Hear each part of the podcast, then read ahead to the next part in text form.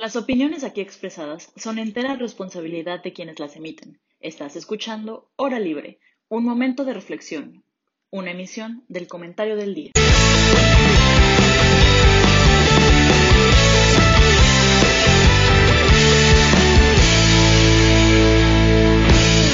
Hola, ¿cómo están todos? Me da muchísimo gusto saludarlos en una emisión más, saludarlas, saludarlos a todas las personas que nos estén viendo el día de hoy.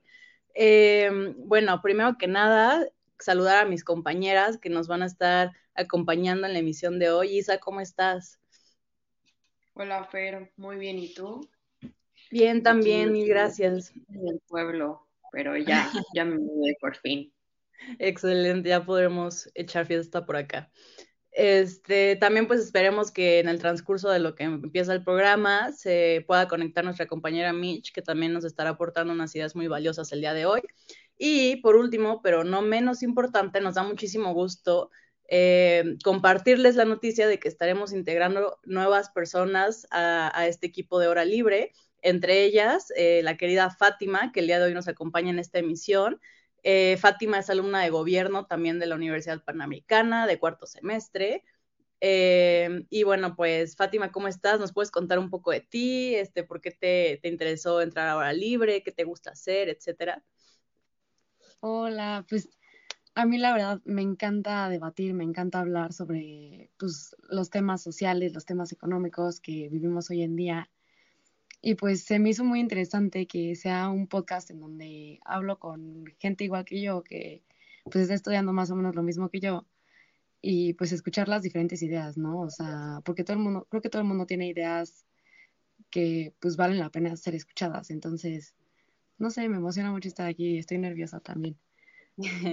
No te preocupes, esto al final del día se siente como una plática entre amigas, que solamente tenemos pláticas más nerd de lo común, pero pues es una plática entre amigas.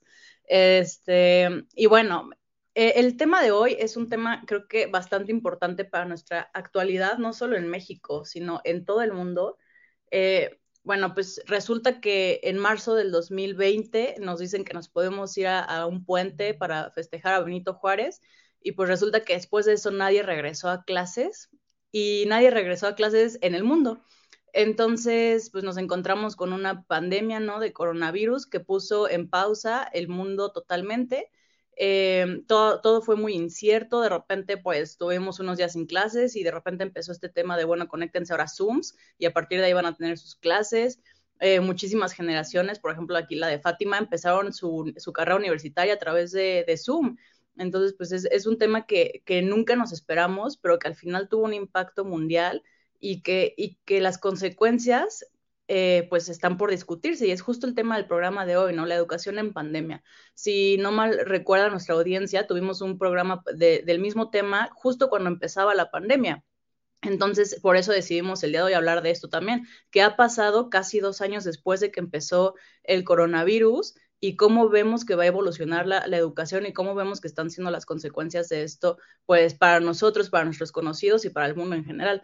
Entonces, pues a mí me gustaría preguntarte, Mitch, darte la bienvenida y preguntarte, porque sé que a ti te, gusta mucho este tema, ¿tú cómo ves este panorama educativo eh, en nuestro país actualmente con el tema de, la, de la pandemia? Gracias, pero hola a todos, discúlpenme mi pequeño retraso. Este, la verdad es que, lo veo difícil. Lo veo difícil porque ya era un panorama difícil desde antes de la pandemia, ¿no? O sea, creo que hay, hay que verlo también bajo, bajo este espectro, por así decirlo, ¿no? O sea, los ojos de lo que pasaba antes. Y lo cierto es que ya no, no era muy prometedor desde el principio del sexenio ni desde los sexenios previos. Y vaya, este gobierno llegó en realidad con, con con el gran peso de estar en contra de la reforma educativa y yo coincido en que la reforma educativa tenía muchas cosas que no servían, ¿no? O sea, no, no quiero ni defender al gobierno anterior ni, ni defender la reforma educativa, pero a lo que voy es, dentro del discurso ya se veía mucho esta cuestión de, no, la reforma está mal, la reforma está mal, pero hay que proteger a los maestros y los niños siempre quedaron un poco de lado. Y a pesar de que queríamos cambiar la reforma educativa, nunca se hizo una nueva, ¿no? Fue como, bueno, la echamos para atrás y que las cosas se queden entonces como estaba antes de la reforma, no le vamos a dar más presupuesto, no vamos a hacer cambios sustanciales, ¿no? Vamos a crear distintos proyectos sociales, quizás vamos a dar más becas y así, pero no vamos a hacer un camino integral. En ese aspecto yo creo que es algo muy difícil, o sea, verdaderamente estamos bajo un panorama muy difícil. Como tú lo decías en la emisión que tuvimos hace un año, ¿no? Cuestionábamos un montón, bueno, mira, de esa emisión ahorita hay secretario distinto. En aquel entonces era Esteban Moctezuma y ahorita tenemos a Delfina Gómez, ¿no? Entonces ya eso nos habla de un cambio abismal. Y en aquel entonces criticábamos mucho esta cuestión de, bueno, la escuela en casa, sí, está bien, ¿no? Estás haciendo lo que puedes. Y luego, y yo creo que seguimos un poco con esa mentalidad, ¿no? O sea, sale la secretaria a decir, bueno, y vamos a dar más becas y vamos a dar más apoyos, buenísimo. Nada más que hay que partir de, ahora sí, de un supuesto de que literalmente todo, toda la juventud, o sea, todos los niños de primaria, secundaria y preparatoria están sufriendo y sufrieron de, de los efectos de la pandemia y no va a bastar con que busques disminuir el que se den de baja o, o, con que mejores el plan educativo. O sea, estamos hablando de, de, una situación macro, de niños que perdieron a su familia, de niños que tienen que salir a trabajar por lo mismo, de que tenemos una crisis económica gravísima y sigue sin ser, o sea, si a preguntas, era para que el 2022 fuera, tuviera el presupuesto más alto de educación que hubiéramos visto en los últimos 20 años. No, no nada más porque es importante, sino porque la circunstancia lo amerita. Entonces, yo la verdad creo que se ve, se ve un panorama difícil. Insisto, no dudo que haya esfuerzos y, y hay varios planes que, que, creo valen la pena, varios sistemas de becas que creo que no están mal diseñados, pero, pero sí, bueno, para, para no seguirme ahorita de lleno, yo creo que en resumen está complicado. Sí, no, completamente. Sí, creo que... echa un monólogo completo ella. Eh. está, está muy complicado este tema. Eh, repito, no solo en México, a, nivel mundial estamos viendo una, un, un, stop completo en la educación, en la educación de, de, las personas, ¿no? Entonces, bueno, en ese sentido, a mí me gustaría preguntarte, Isa, de una, bueno, un año y medio, casi dos, que hicimos la, emisión pasada a, a la fecha, ¿Tú cómo viste la reacción de, del gobierno mexicano, de, de, de, las personas, o sea, bueno, de los ciudadanos, ante este tema de, la educación? ¿Tú, ¿Tú notas una diferencia entre cuando empezamos y apenas estábamos como que ahí intentando averiguar cómo tomar clases en Zoom a, ahorita? ¿O, o crees que, que, se ha quedado en ese como stand-by completamente y no, y no hemos podido retomar al 100% como la, la educación como era pues prepandemia? Pues, como dijo Mitch, en ese momento era como una reacción y es lo que puedas con lo que tienes. Pero creo que ahí nos quedamos. O sea, bueno, no nos quedamos ahí. Creo que sí ha habido un, una mejora. Los maestros han aprendido eh, nuevas habilidades, cómo conectar mejor con sus estudiantes. Igual por la parte del alumnado, creo que sí ha habido un esfuerzo. Pero también ha habido muchos, este, soldados caídos, ¿no? Que ya no se volvieron a inscribir al siguiente ciclo escolar. Este, de hecho, el INEGI uh, creo que ha hecho un buen trabajo midiendo eso. Mm, creo que le, llamaron encuesta para la, medición del impacto del COVID-2019 en la educación. Hicieron tanto un estudio del, del ciclo 2019 al 2020 y del ciclo 2020 al 21, que es el pasado, pues.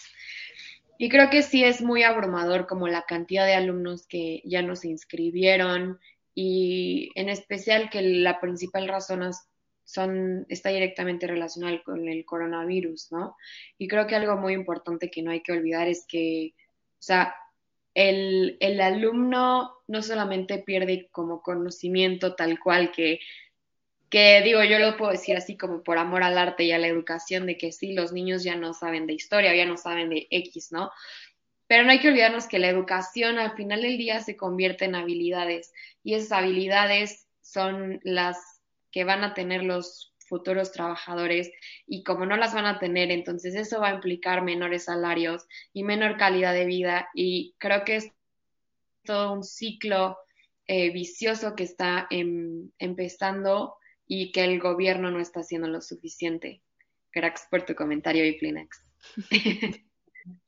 sí, e, es un tema también de la respuesta del gobierno que creo que dejó mucho que desear, sigue dejando mucho que desear, como dice Mitch, o sea, ante esta situación yo esperaría por lo menos un incremento, tal vez no el mayor en la historia, es el que yo esperaría, pero bueno, si no puedes hacer eso, por lo menos uno mínimo, ¿no? Y tampoco, tampoco hemos visto eso. Entonces, bueno, ante eso, eh, eh, bueno, lista para hacer tu primera intervención en vivo, Fátima. Sí, claro. tú al respecto? O sea, ¿qué opinas de cómo está actuando el gobierno? ¿Qué hubieras hecho tú? ¿Qué crees que deberías hacer? O sea, no, es que a mí siempre, o sea, la verdad creo que siempre el gobierno, bueno, desde que tengo uso de razón, ha dejado que desear en cuanto a la educación, ¿no?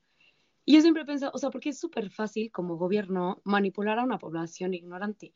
Entonces, pues obviamente a los, a los gobernantes, o sea, no, nunca ha sido una prioridad para ellos la educación, o sea, nunca ha sido una prioridad para ellos, este, pues tener una población informada, una población, pues que pueda, pues tomar decisiones por sí sola, ¿no? Por sí misma y pensar correctamente. Y somos muy pocos en México, somos muy pocos los que tenemos, por ejemplo, la oportunidad de tener una educación superior.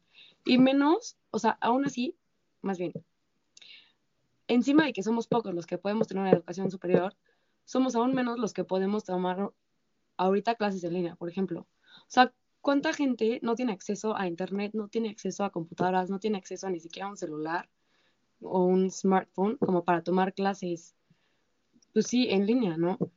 Y pues justo el gobierno, o sea, justo ahorita en este momento en el que estamos tan mal, el gobierno decide bajar el presupuesto al, a la educación. O sea, justo como cuando dice Mitch que le tenemos que, en vez de bajarle, subirle el presupuesto. O sea, deberíamos de invertir mucho más en la educación porque justo, o sea, es una inversión a futuro y eso es lo que a los gobiernos, por eso no, no invierten ahorita, porque pues, los frutos de la educación no se van a ver uh, de inmediato, o sea, no van a salir los que están ahorita en primaria a trabajar y a mejorar la economía, si en unos 20, 15 años.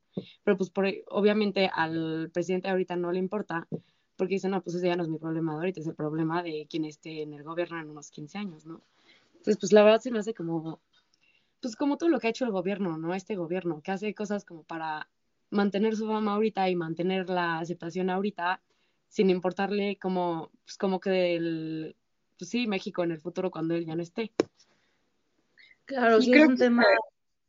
No vas a Sí, favor. No, dale, dale.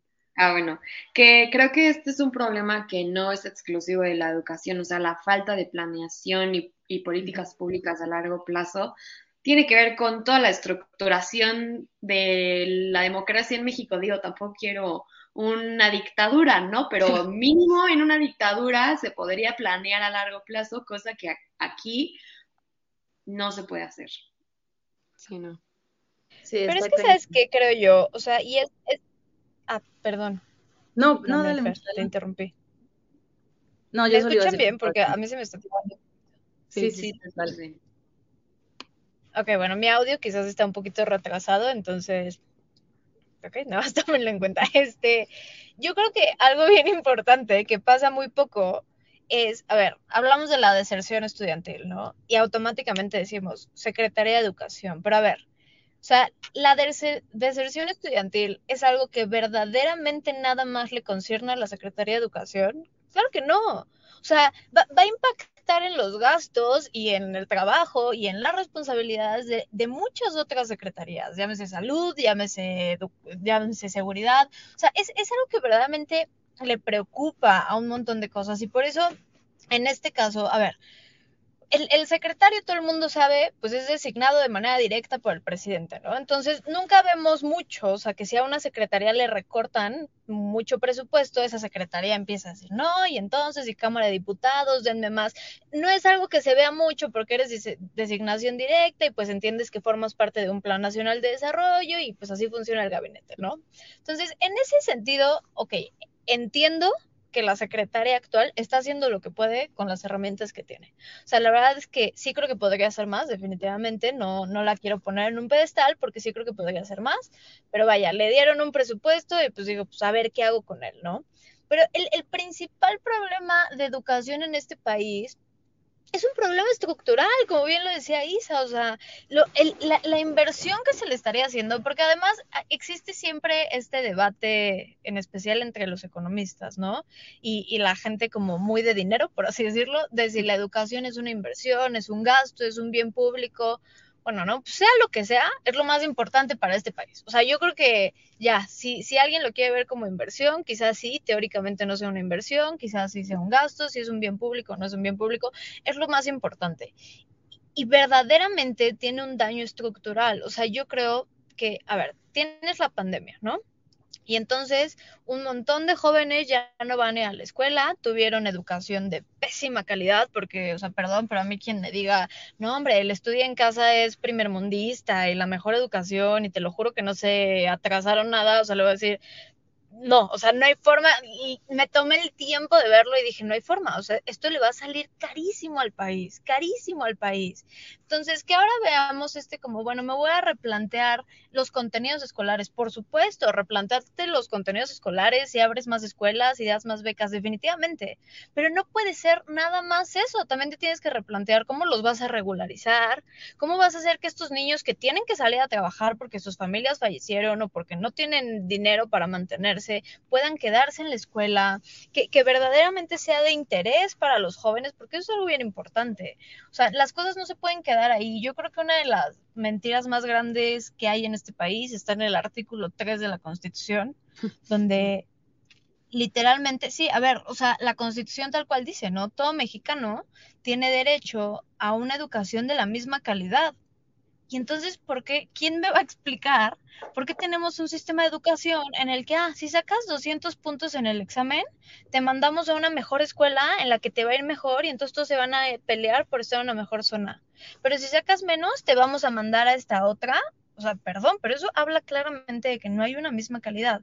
Entonces, ¿cómo quieres arreglar un problema de pandemia? Cuando tu problema es completamente estructural, o sea, yo creo que es ponerle un curita a un hueso roto, ya sabes, de vamos a replantearnos el contenido de educación porque hay muchos jóvenes que se salieron de la escuela. Sí, seguro se salieron de la escuela porque dijeron, no, es que mi clase de ética no me gustaba. Creo que no, hay un montón de factores externos y esto debería de ser algo algo que no nada más viéramos como responsabilidad de la secretaria de educación en este caso, como responsabilidad de un montón de secretarios y el esfuerzo debería de ser estructural, o sea, literalmente un esfuerzo estructural. Todos deberían tener acceso a esa misma calidad. Y si los vas a regularizar, entonces los vas a regularizar parejo, porque entonces, ¿de qué sirve invertirle millones de pesos a una regularización que además es, es ficticia? Porque ¿cómo regulas? A un montón de escuelas que ni siquiera tienen el mismo, la misma calidad de, la, de educación, no tienen el mismo nivel. O sea, ¿qué vas a hacer? ¿No? Yo creo que la pandemia literalmente resaltó esos problemas. Sí, o sea, yo, yo estoy de acuerdo contigo, Mitch, en todo lo que has dicho, pero sí creo que hay un antes y un después de la educación también con la pandemia. O sea, aquí yo creo que los datos no, no, no nos dejarán mentir. Y, y por ejemplo, de, de, los niños que estaban inscritos en el 2019, de 10 niños que estaban inscritos en el 2019, a este año ya no regresaron 3. Eso eh, a nivel general, ¿no? De los niños que estaban inscritos a programas para niños con discapacidad, de 10 niños ya no regresaron 6 a la escuela. O sea, a mí se me hace que eso es algo que, que no se está hablando lo suficiente. Perdón, pero creo que no le estamos poniendo suficiente atención al problemón que esto es. Y como dice Mitch, esto le va a salir carísimo al país. O sea, y creo que tenemos que empezar a poner los ojos ahí. Porque también ya, o sea, en datos más, más eh, como precisos de la, justo de la encuesta que menciona Isa, pues, niños de preescolar, el 94.7% no regresaron a, a, las aulas cuando empezó la pandemia. Pues estamos hablando que casi el 100% de los niños entre 3 y 6 años van a tener un rezago de 3 años en su educación. O sea, en lugar de entrar al kinder a los 3 van a empezar a entrar hasta los 6 años, que ahorita parece nada, pero más adelante se vuelve, se vuelve un tema bastante importante. Entonces yo, yo, yo sí creo que no se está hablando suficiente del tema, creo que hay que ponerle muchísimo ojo ahí y creo que hay que empezar a hacer soluciones pues viables y soluciones que, que tomen en cuenta la gravedad, la gravedad del problema. No sé, ¿tú, tú qué opinas al, al respecto, Fati? No, y es que yo iba a decir que igual que como lo que dice Mitch, que no es como solo de un sector, ¿no? O sea, también hay que tomar en cuenta que pues no es solo que pues hayan dado de baja pues porque no pueden tomar clases o así, también porque pues justo con o sea, con el daño económico que ha pasado, pues muchísimas menos personas pueden, o sea, antes nos quejamos de que ponían a los niños a trabajar y no, no, los mandaban a la escuela y así, pues ahorita mucho más, o sea, ahorita ese problema se está exacerbando muchísimo y pues también hay que tomar en cuenta eso, ¿no? O sea, que justo como dicen Beach, no solo es el trabajo de la Secretaría de Educación, también es de todas las demás, pues que se pongan pilas, ¿no? Como para pues ayudar a resolver este problema. Sí, o sea, en general hay un abandono total del tema de la educación en México, ¿no? ¿Tú, tú, qué, tú qué opinas, eso? ¿Sí, ¿Sí coincides con esto de que es tema de todas las secretarías eh, o, únicamente de la Secretaría de Educación? ¿O a quién, a quién más ves tú involucrado en este tema? Sí, yo creo que definitivamente es un trabajo con, o sea, en conjunto. Y creo que también hace falta como, o sea, no, no, es como que el gobierno se va a poner a diseñar planes de vida, ¿sabes? De que, hay, entonces eh, tú vas a ser carpintero y entonces, pues no importa si no vas a la mejor escuela eh, porque mejor te enseño la técnica, ¿no? Y tú entonces si eres muy brillante, entonces te va a meter a clases especiales de computación. Tampoco, ¿no? Pero creo que sí nos falta, o sea, como una educación más integral que creo que después de, del como el rezago que va a generar la pandemia, va a hacer falta también este pues ayudar a desarrollar otro tipo de habilidades como para generarles una alternativa de ingreso. Y por otra parte, algo que quería decirles que se me ocurrió literal ahorita mientras hablaba Mitch, ¿qué pasaría si la educación de México no dependiera de la Secretaría de Educación Pública? Desaparece la, la Secretaría y se hace un órgano autónomo, que entonces ya no depende de quién está en el gobierno. Entonces puedes hacer que el director de la educación pública, que ya no es secretario, dura un puesto de siete años como es en el INE o en algunos otros organismos, que para llegar a ese puesto es por examen, que ya no lo va a designar el presidente. ¿Ustedes verían como este como sistema factible y si sí, como qué les gustaría que, que tuviera? ¿Sabes? Bueno, si quieres, contesta Fatma. No, yo nada más rapidísimo. O sea, yo creo que sería mucho mejor, nada más que obviamente se encontraran los mismos problemas que encontramos ahorita como con el INE, ¿no? O sea, que, le quitan presupuesto, que si no le gusta el, el, el jefe de esa comisión o no sé, de esa institución autónoma, no le gusta al presidente, pues claro que le puede hacer la vida imposible, pero obviamente sí sería mucho mejor, o sea, que no dependiera directamente del Poder Ejecutivo, sí, yo creo que sí sería una gran ventaja, o sea, un gran avance, ¿no? Te juro, Isa, ah, gracias, te juro, Isa, que he dedicado una cantidad de tiempo así absurda a pensar en eso. Bueno, obviamente no absurda porque vale la pena, pero, o sea, verdaderamente lo pienso, ¿no? Y, y mi respuesta automática es sí, o sea, que sea un organismo constitucional autónomo.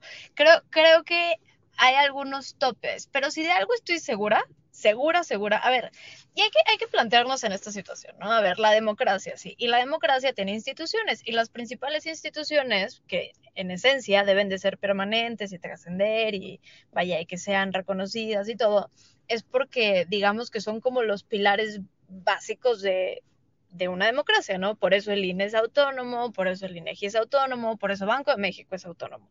Porque sin ellos, y, y si estuvieran en manos del gobierno, el vaya, sería muy difícil ejercer una democracia sana. Entonces, yo sí creo que dentro de esos pilares está la educación. O sea, la verdad es que yo sí creo que es muy peligroso que le puedas enseñar a los niños lo que tu gobierno consideras mejor. ¿No? O sea, el, el poner el 100% de la educación de, de, los niños en manos de un gobierno, que aparte, a ver, todo gobierno, no nada más este, o sea, todo gobierno tiene una ideología bien definida. Entonces, que estés jugando con las generaciones de a ver qué ideología te tocó, ¿no? Y lo vimos, vimos cambios constitucionales, insisto, es el artículo 3, y vimos un montón de cambios de, y la educación tiene que favorecer al nacionalismo y al patriotismo y un montón de cosas que dices, bueno, tal vez sí, vale la pena que esté en la Constitución, definitivamente no. ¿Y eso qué significa? O sea, ¿qué, qué cosa tan, tan abstracta, ¿no? O sea, ¿qué puedo poner yo en un plan de estudios o qué puedo modificar en aras de ser nacionalista, en aras de ser patriotista? O sea, son ideas muy descabelladas. Ahora, no, creo que como constitucional autónomo sería abstracto, creo que funcionaría relativamente bien, pero si de algo estoy segura es que no debe estar al 100%, insisto, en manos del gobierno y creo que sí debería de haber un poquito mano privada, o sea, más allá de, de organismo constitucional autónomo, sí creo que la educación es un asunto de todos, impacta en todos y todo el mundo debería tener voz y voto.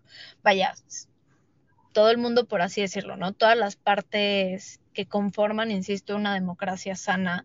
Por ejemplo, México es de los muy pocos países, y, por, y lo digo así porque no me quiero atrever a decir que es el único y decirles algo incorrecto, en el que literalmente todo el proceso editorial de primaria está a cargo del gobierno. O sea, el gobierno diseña lo que los libros dicen, el gobierno los imprime, el gobierno los edita, el gobierno los distribuye, el gobierno, o sea, es, es una locura. O sea, y, insisto, es una locura porque aparte es algo que casi no se ve en los países. Ya, ya en las secundarias ya se hace una especie de concurso de contenido y entonces yo editorial privada te, te puedo proponer y tú escoges. Pero a ver, o sea, que, que, que de los niños de 6 a 12, 13 años estén en, al 100% en manos del gobierno, es una cosa a la que estamos acostumbrados, pero es algo súper descabellado. Y, y, la verdad es que sí, yo creo que el hecho de que sea parte del Ejecutivo es un error, porque la educación no, no debería de ser una decisión gubernamental, o sea, es simplemente, es un derecho, un derecho humano, ¿no? Entonces, que, que ese derecho se garantice y se constituya de manera correcta, no debe de, de estar sujeto, por así decirlo, insisto, a, la ideología y voluntad política de, del sexenio. Sí, no, y es que además así AMLO puede aprovechar perfecto para adoctrinar a las generaciones como él quiere. O sea, lo que tú dices, que cambian de ideología conforme gobierno, ¿no? O sea, está terrible. Y también siento que se ha vuelto como una herramienta política, ¿no? Como el tema que hubo en Nuevo León de prohibir la educación sexual y así pues si viene de un órgano externo, pues no puedes tú conseguir el apoyo de tus votantes diciendo que vas a ayudar a que los papás, eh, digo, los hijos de, de, los, de esas personas no estén educados por algo que va en contra de sus principios morales, ¿no? Pero, perdón, Fer, ibas a decir algo. No, sí, y completamente, yo creo que coincido muchísimo en esta idea que planteas, Isa, de un órgano constitucional autónomo que sea el encargado de, educación, creo que hacia allá es donde deberíamos buscar emigrar como país. Eh, pero creo que, bueno, no creo, nos, las acciones del gobierno nos han demostrado que ellos parecen ir hacia atrás en ese tema, ¿no? O sea, en lugar de estar eh, pensando en crear un nuevo sistema, un nuevo órgano que, que, se encargue de la educación del país y que justo ante eventualidades como una pandemia mundial pudiéramos tener una buena reacción a, pues parece que están haciendo completamente lo contrario, ¿no? Porque, pues, por ejemplo, teníamos el Instituto Nacional para la Evaluación de la Educación como, órgano constitucional autónomo y pues tenemos la sorpresa de que ya no existe y que las bueno, y que las, las actividades que realizaban ahora pues las absorbió la, la CEP, ¿no? O sea, creo que ese tipo de, de o la CEP o, o, o, el INEGI o bueno, otros, otros este, organismos, pero que no son específicamente hechos para la educación. Entonces, creo que sí es preocupante los pasos que vamos dando hacia atrás y no tanto los, la, marcha hacia adelante que deberíamos estar dando.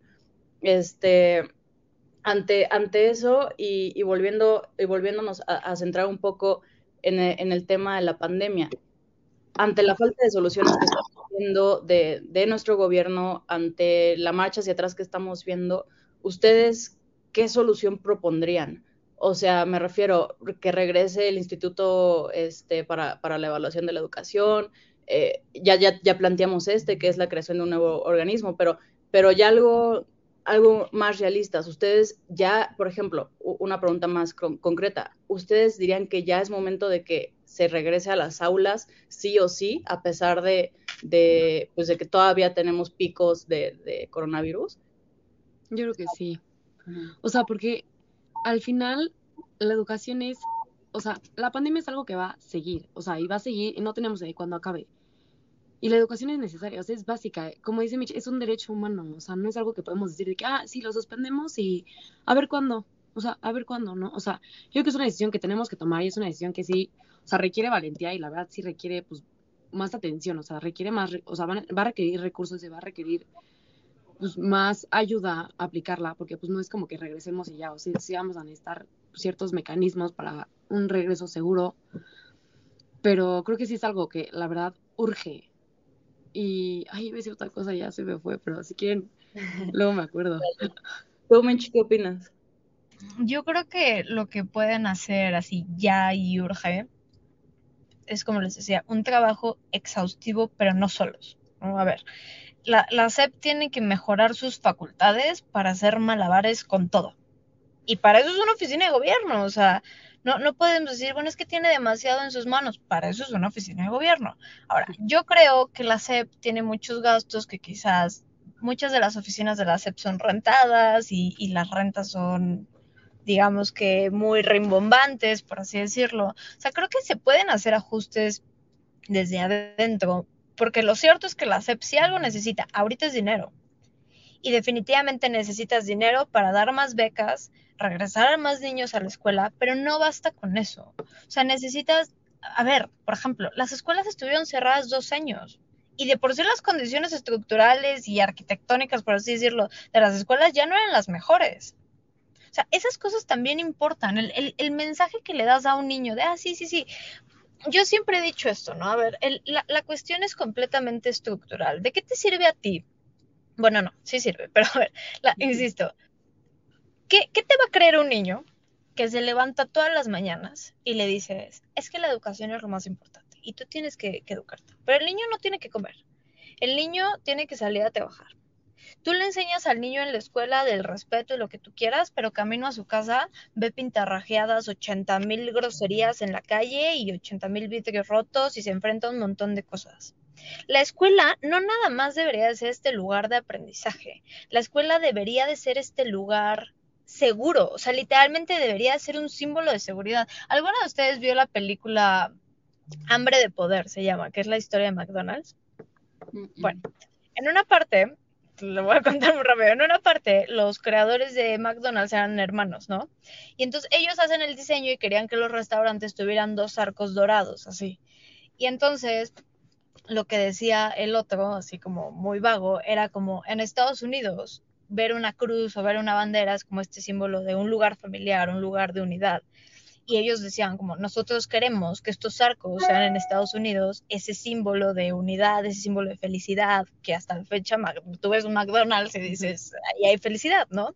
Y lo hicieron muy bien. Obviamente las escuelas no tienen nada que ver, pero yo creo que un paso bien importante para el progreso y para un avance y para que la educación se empiece a entender porque agotamos mucho el discurso de la educación es lo más importante, la educación es lo más importante. Sí, bueno, y luego, o sea, ¿quién me va a dar de comer? ¿No? Entonces, está muy agotado que no lo alcanzamos a ver y por lo mismo creo que no nada más debe ser en temas de contenidos y que los niños se sigan yendo, o sea, creo que se debe de poder ver, o sea, palpablemente ver cómo es algo importante, cómo la escuela debe de ser un símbolo de seguridad y por eso yo creo que lo que hoy debería de estar haciendo la Secretaría es no nada más mejorar sus planes educativos y mejorar las becas y hacer que los niños regresen y ponerse en coordinación con el INEGI para entender los indicadores y con la Secretaría de Economía para ver qué pueden hacer y con la Secretaría de Trabajo para ver cuánta informalidad hay. Creo que creo que también algo muy importante sería invertirle a la infraestructura de las escuelas como tal. O sea, es, es, algo muy importante, se tiene que ver. Los niños tienen que ver que son merecedores de un lugar que sea coherente con lo que les queremos enseñar. Claro, muy interesante lo que dices. ¿Y tú, Isa, qué opinas? Ay, creo que Isa está trabada. Yo ya me acordé de lo que quería decir. Si ah, va, dale, lo que llega Isa. Que es que como preguntaste que como que hubiéramos propuesto, ¿no? O sea, uh -huh.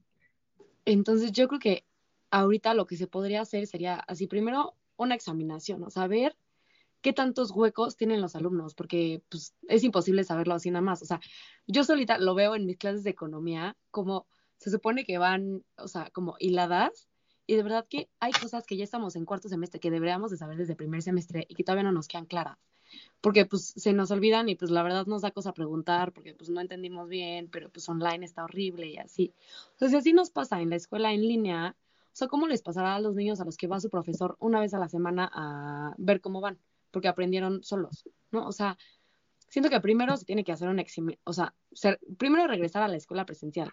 Ya que se regrese presencial a la escuela, que se haga una examinación, o sea, sí, literal, como un Ceneval, para ver cómo van, o sea, qué tantos huecos tienen, en qué, o sea, cuántos grados perdieron, o sea, y que sea como algo verídico, ¿no? O sea, no estimaciones, ¿no? O sea, que se sepa de verdad Y ya a partir de ahí, pues ver, o sea, priorizar los conocimientos, ¿no? O sea, hacer un programa priorizando qué son las cosas fundamentales que tienen que saber.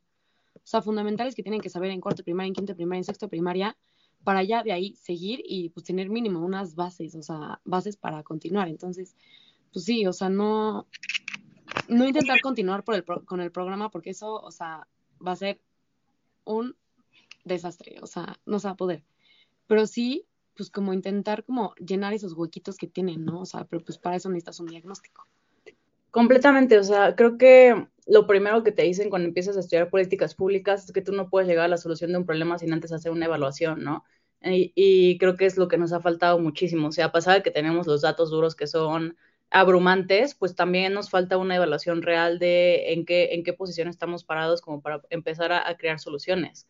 Eh, bueno, ya, ya regresó Isa, entonces para que no nos quedemos en su opinión de tú, Isa, o sea, ¿qué harías y qué propondrías ahorita para el tema de, de pues, poder nivelar un poco la, la, eh, la brecha que ha generado como la pandemia y la educación? Pues yo creo que principalmente hay que trabajar en los incentivos, tanto para entrar a la escuela como para seguir y continuar y terminar los estudios. Para eso tiene que ir de la mano también con el trabajo, porque ¿para qué se va a esforzar un niño en acabar la secundaria y acabar la preparatoria para salir y ganar 10 mil pesos al mes si bien le va? O sea, yo creo que ahí está parte del asunto donde no, no se logra como realmente como evaluar todo el tiempo que le vas a dedicar a estudiar para al final terminar teniendo un trabajo que tal vez si yo le dedicara más tiempo en vez de me salgo de la escuela y me pongo a trabajar desde antes, pues para el tiempo que yo salga de la preparatoria, pues a lo mejor voy a ganar más, ¿sabes? Entonces creo que ahí está el meollo del asunto en los incentivos. Pero bueno, creo que vamos a ir a un corte y luego ya seguimos. Bueno, estamos de regreso después de este breve eh, corte comercial. Y ya para resumir lo que vimos en, el periodo pasado antes del corte, pues hablamos de, si era necesario el regreso a clases, ahí nos quedamos, y sobre las soluciones, las posibles soluciones que se le podría dar al tema de la educación en pandemia, ¿no? Eh, creo que sí es muy importante y con lo que yo me quedo es que hay que trabajar en conjunto todas las dependencias, toda la, eh, la sociedad civil, todos los ciudadanos, porque es un tema que nos incumbe a todos y si no trabajamos en equipo en esto, pues las consecuencias se, van, a, van a ser muy grandes, ¿no? También en el tema específico como de la brecha de desigualdad que va a generar este tema. Y ahora pues vamos a leer algunas preguntas que nos han mandado la audiencia, empezando por la de Ana Pau, que dice, ¿creen que la prueba PISA y los resultados de México ha presionado a México a impulsar la mejora educativa del país? Eh, ¿tú, qué opinas, Isa? Que nos quedamos contigo.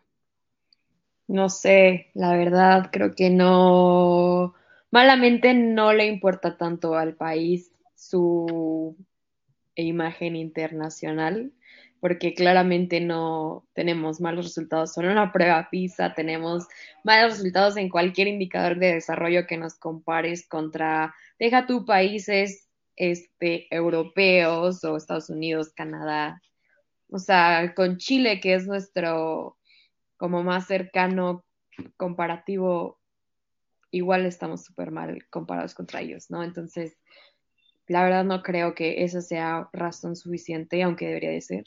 No creo que sea razón suficiente para el gobierno para, para mejorar la educación en México. Sí, yo, yo coincido. ¿Tú, Fátima, qué opinas? Yo igual. Yo creo que les entra por uno oído, un oído y le sale por el otro, la verdad. Sí. Tristemente. ¿Tú, Mitch? Ah, bueno, creo que no nos escuchan. Disculpenme, se me, se me estaba trabando. ¿Ya me escuchan bien? Ya.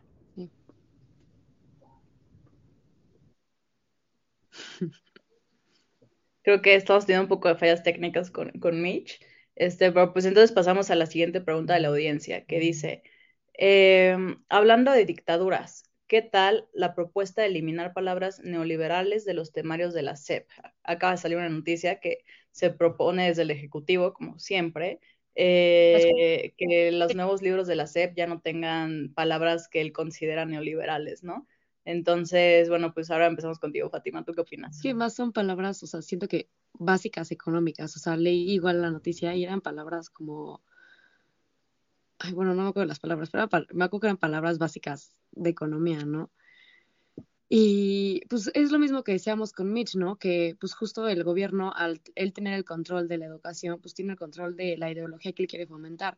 Y si él está en contra de los neoliberales y cree que es un riesgo para la sociedad, pues los va a eliminar, o sea, porque tiene el poder y el control sobre la educación y porque la verdad puede educar a la población lo que él quiera.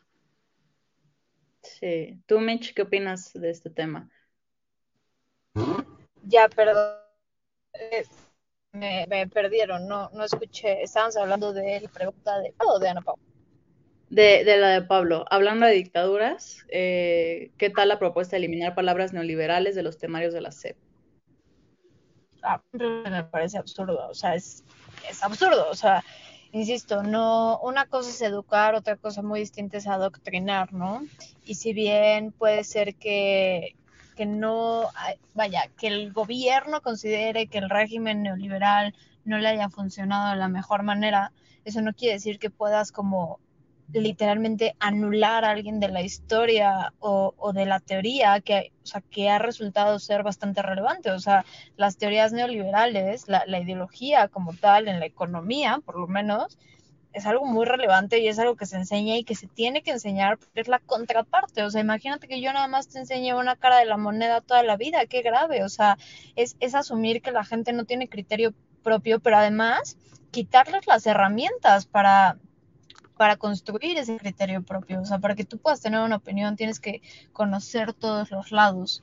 Entonces, pues, la verdad es que es lo mismo. O sea, me parece una educación, no educación, sino un adoctrinamiento gubernamental que no tiene ni pies ni cabeza y que, vaya, que no va a pasar jamás. ¿eh? O sea, esa propuesta no va a pasar nunca en la vida, pero es un afán de distraer de las cosas relevantes para que entonces la gente diga, ¿cómo crees que vas a quitar a los neoliberales? Pues, creo que no, no va a pasar porque no puede, porque no debe y porque simplemente, insisto, no tiene sentido. ¿En qué va a cambiar? Menos ahora en un mundo tan globalizado, con tantas redes sociales, tienes acceso a la información que tú quieras en el momento que tú quieras y sabes que le enseñan a los niños en Estados Unidos y en África y en todos lados, como para que ahora resulte que no, no, no les vamos a enseñar eso porque en este país está muy mal. Creo que no. Sí, claro, parece absurdo, o sea, ya raya en el absurdo. Eh, también justo retoma esto de que hablábamos en el primer segmento, ¿no? Que parece que a los presidentes de este país no les importa verdaderamente la educación de México, solamente quieren llegar a hacer lo que quieren en, su sexenio, a moldearla conforme a su gusto y, ya después de ahí me voy a ver qué pasa, ¿no? Entonces a mí, aparte de absurda, se me hace una decisión irresponsable porque porque sí creo que se debe dejar de jugar con este tema. Pero también coincido con Mitch en que creo que ya a veces este tipo de declaraciones del presidente deben ser ignoradas completamente, porque si no, justo caemos en su juego de, seguir eh, comentando absurdos para distraernos de lo verdaderamente importante. Entonces, pues, pues sí, la, la verdad es que es un tema, es un tema muy complejo, pero que por eso es tan importante este tipo de espacios para que podamos discutirlos y darles, y darles voz, ¿no?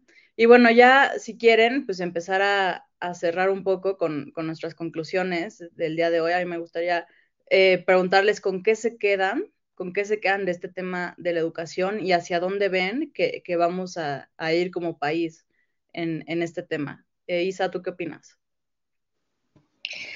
Pues, no sé, este, creo que, pues como lo hemos recalcado a lo largo del programa, no es un tema del que le damos realmente la atención suficiente. Eh, como muchos de los problemas de México es algo estructural, pero creo que se tiene que, que desmenuzar y, e ir atacando poco a poco lo que puedes, ¿no? O sea, no puedes llegar de la noche a la mañana, querer eh, que, que la educación esté a cargo de un órgano autónomo, porque para empezar, ¿quién va a querer soltar esa arma de manipulación que tiene, no?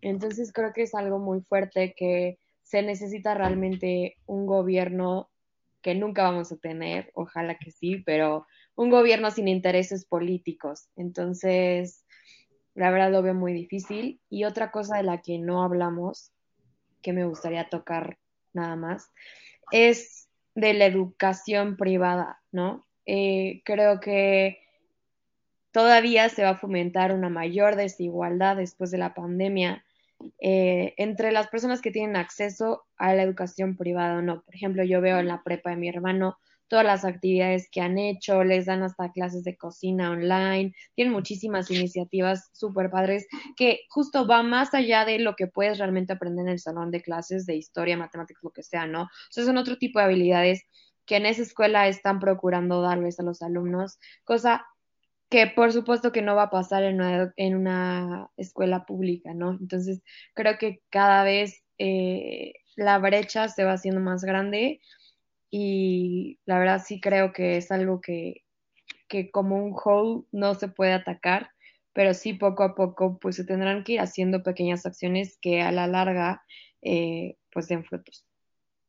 Claro, finalmente, este, ay, ¿quién me falta? Mitch, Fati, Mitch, no sé, las, dos. Perdón, acabo de tener COVID y se me va la onda. Este, Fati, ¿tú qué opinas?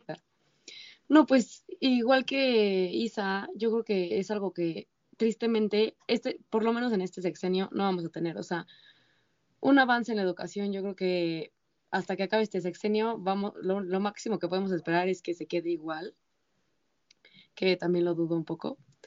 Y este, y pues sí, o sea, que tenemos que empezar a darle más importancia pues a, a los niños y a, y a su futuro, ¿no? O sea, como gobierno, porque creo que como sociedad sí lo hacemos, pero como gobierno pues debemos de darles más, más, pues más atención. Y pues, o sea, y como tener responsabilidad sobre, sobre sus vidas, ¿no?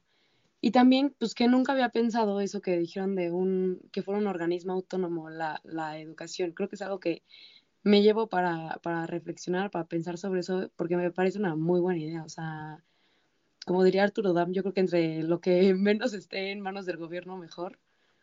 Y pues sí. Buenísimo. ¿Y tú, Mitch, qué nos puedes decir como, como idea final?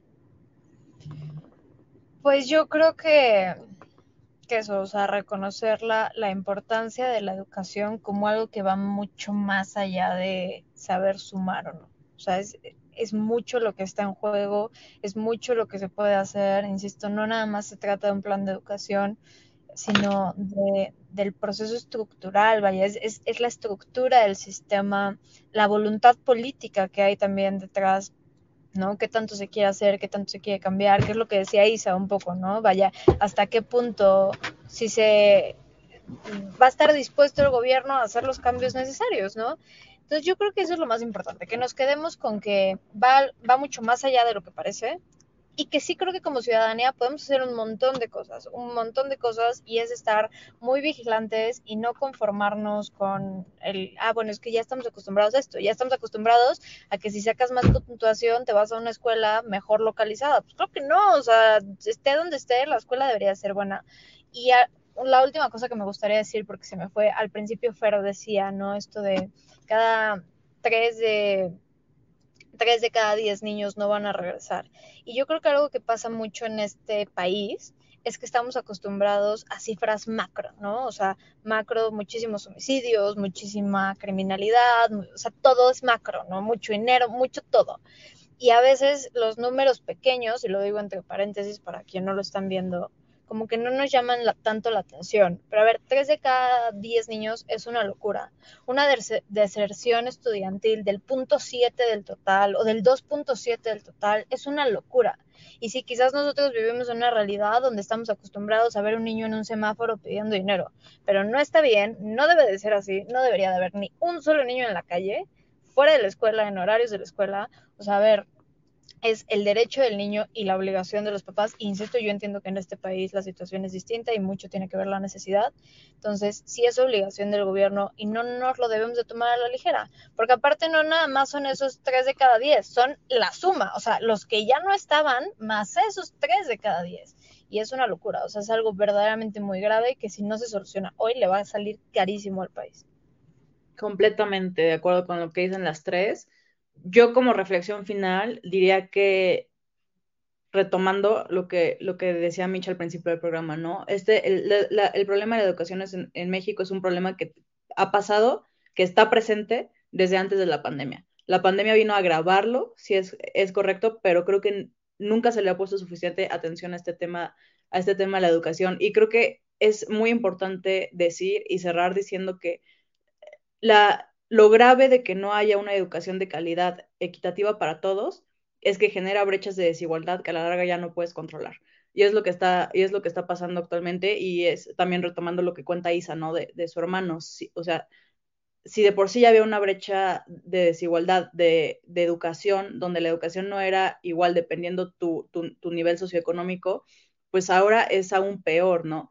Porque ahora estamos en una situación en la que ya no solamente no tienes acceso a una educación, aunque sea medianamente decente, simplemente ya no tienes acceso a la educación. Entonces, es gravísimo, hay, hay, que ponerle atención a los números, como dice Mitch, sea un niño el que ya no va a regresar a la escuela, es grave y no podemos minimizar el problema.